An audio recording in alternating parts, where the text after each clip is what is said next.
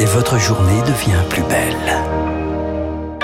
Merci de votre fidélité à Radio Classique. Il est 8 heures.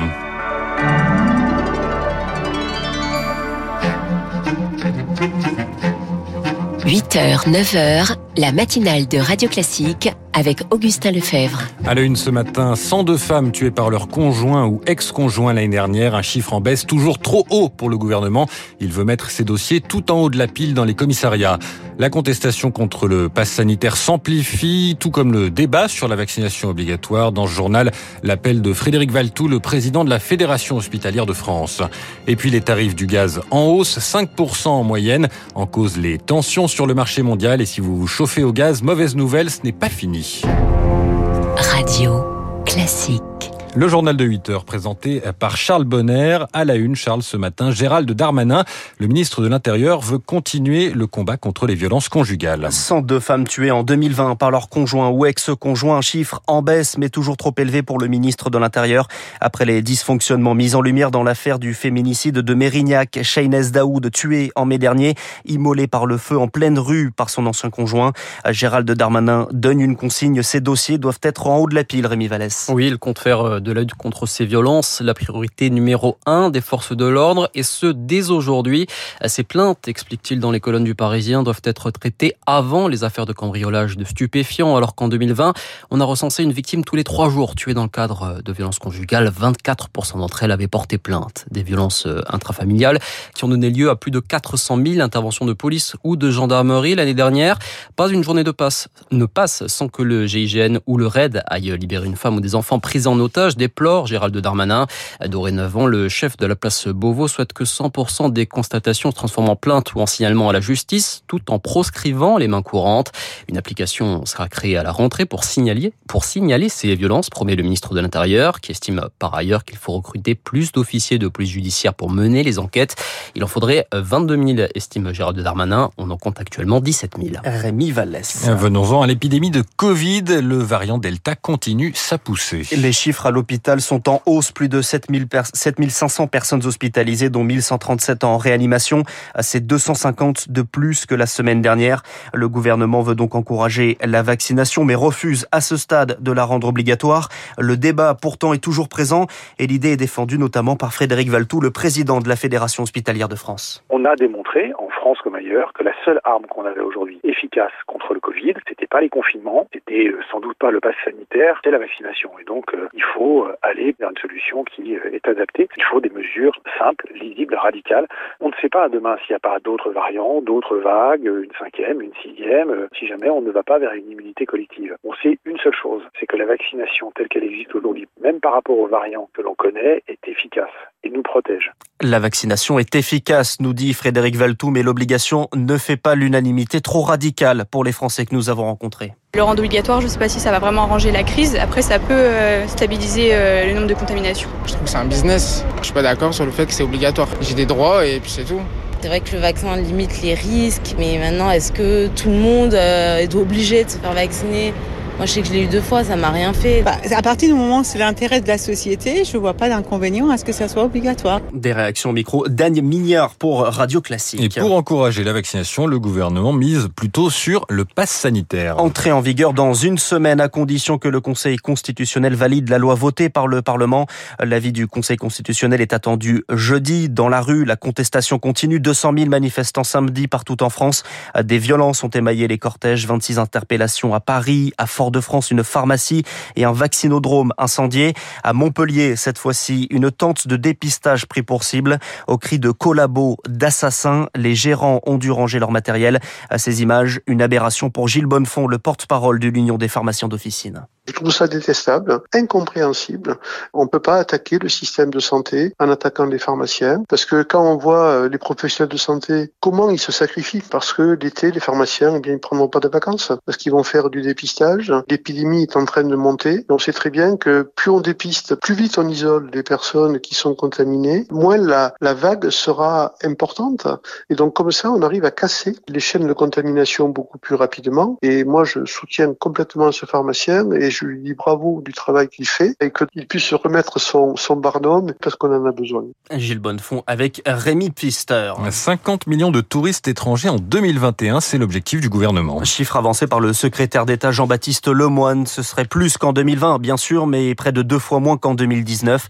Déclaration dans le journal du dimanche hier. Dans son interview, il tire globalement un bilan positif de ce deuxième été sous Covid. Selon Logifrance, les réservations ont augmenté de 44% la deuxième quinzaine de juillet par rapport à 2019. Une hausse que l'on observe notamment à Collioure dans les Pyrénées-Orientales. Malgré de nouvelles restrictions sanitaires depuis une semaine, le directeur de l'Office de tourisme, Philippe Moncelet, se dit satisfait. On est à plus 30% par rapport à 2020, c'est-à-dire un niveau de remplissage de nos hébergements qui est exactement le même que celui de 2019. Donc euh, c'est fortement encourageant pour les mois à venir. Et surtout, nous sommes là actuellement dans une période où les clientèles françaises sont habituellement fortement présentes. Donc on ne subit pas euh, l'absence des clientèles étrangères à cause bah, des fermetures que l'on connaît aujourd'hui. Une saison positive, donc alors que les départements du Sud sont les plus touchés par euh, l'épidémie avec des taux, des taux d'incidence élevés à 742 pour 100 000 habitants dans les Alpes-Maritimes notamment. Euh, les chiffres de l'épidémie sont meilleurs à Paris, mais la fréquentation en baisse comme dans toutes les grandes villes selon Franck Delvaux, le président de l'UMIL de France. Les touristes qu'on appelle les touristes long courrier ne sont pas présents aujourd'hui à Paris. Il y a quelques touristes qu'on appelle les touristes européens, y compris les Français d'ailleurs, qui sont là. Les Anglais, pendant l'été, c'est plus de 2 millions de touristes. Aujourd'hui, ils sont pas là parce qu'en Angleterre, il y a des mesures très strictes pour venir en France. La situation est très grave et la saison touristique est compromise. Franck Delvaux de l'Union des métiers et des industries de l'hôtellerie avec Juliette Petrachevski. Radio Classique, le journal Charles Bonner. Vous faites peut-être partie de ces 3 millions de Français qui se chauffent au gaz. Eh bien, les tarifs réglementés augmentent de 5% en moyenne en août. Début juillet, la hausse était de 10%. La raison, les tensions sur le marché mondial, notamment en Asie. Les prix ne risquent pas de baisser tout de suite, selon Antoine Autier de l'UFC Que Choisir? On peut craindre que ces hausses continuent pour une raison euh, simple, c'est que quand on regarde ce qui se passait les, années précédentes, on avait plutôt une baisse des prix du gaz l'été et une hausse l'hiver. Pourquoi? Parce que la demande demande de gaz est plus importante euh, en hiver, notamment euh, pour se chauffer. Donc là, avoir une hausse du prix aussi euh, précocement dans l'année, c'est-à-dire les mois d'été, bah, laisse envisager que, les, que ces tensions qui aujourd'hui sont présentes sur le marché bah, perdurent au cours des prochains mois, avec des impacts sur la facture évidemment plus importantes pour les consommateurs au moment où il faudra se chauffer au gaz. Et là, les, les factures risquent de s'envoler. Antoine Autier de l'association de consommateurs UFC Que choisir avec Émilie Vallès. 8h08 sur Radio Classique. Se garer à Paris devient plus cher. Depuis hier, le tarif pour les visiteurs passe de 4 à 6 euros pour les voitures dans les arrondissements du 1er 11e. Dans les autres, de 40 à 4 euros. L'amende également revue à la hausse à 75 euros dans les premiers arrondissements, 50 euros pour le reste de la capitale. En Afghanistan, les talibans continuent leur avancée. Une offensive menée grâce au retrait des forces armées occidentales, dont les Américains qui l'achèveront à la fin du mois. La moitié du pays est contrôlée, cinq postes frontières sous l'emprise des talibans. Jusque-là, les combats étaient menés en zone rurale. Le conflit gagne désormais trois grandes villes stratégiques, Victorien Guillaume. Depuis plusieurs semaines, les talibans attaquent et se rapprochent de Lashkar-Gah, 200 000 habitants, Herat, la troisième ville du pays, et Kandar. Kandar, c'est l'ancien épicentre du régime taliban, et c'est une ville stratégique pour plusieurs raisons, nous explique Frédéric Ancel, géopolitologue et spécialiste du Moyen-Orient. Kandar, c'est à la fois une base aérienne très importante dans un pays montagneux très accidenté, où il existe peu de bases aériennes importantes, d'une part. Kandar, c'est aussi l'une des portes principales vers le Pakistan.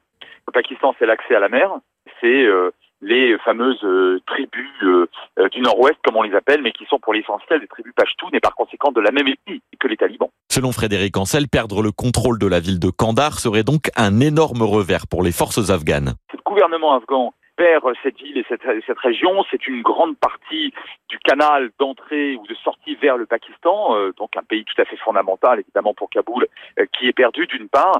Ça risquerait de porter un, un coup moral supplémentaire à l'armée afghane. Depuis trois mois, l'armée afghane enchaîne les défaites.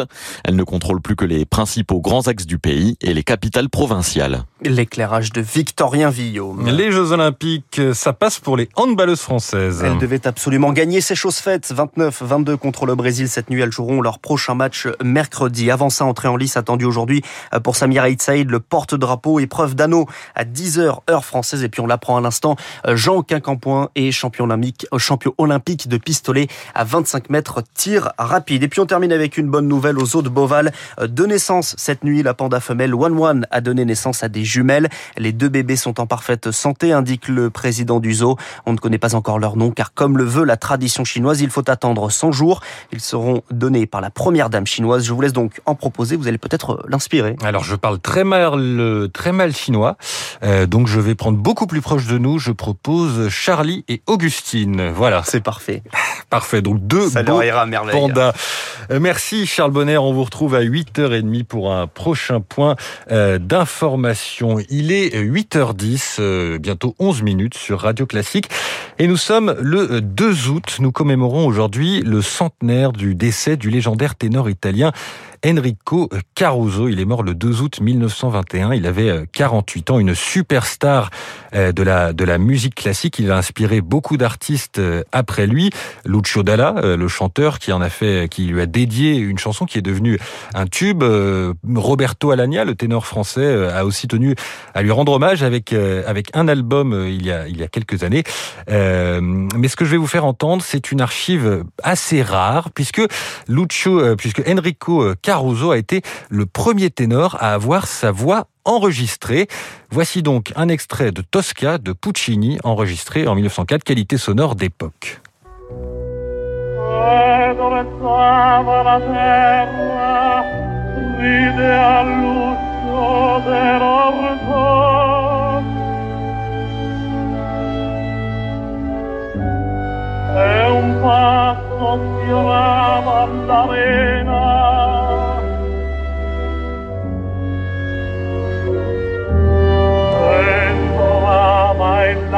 La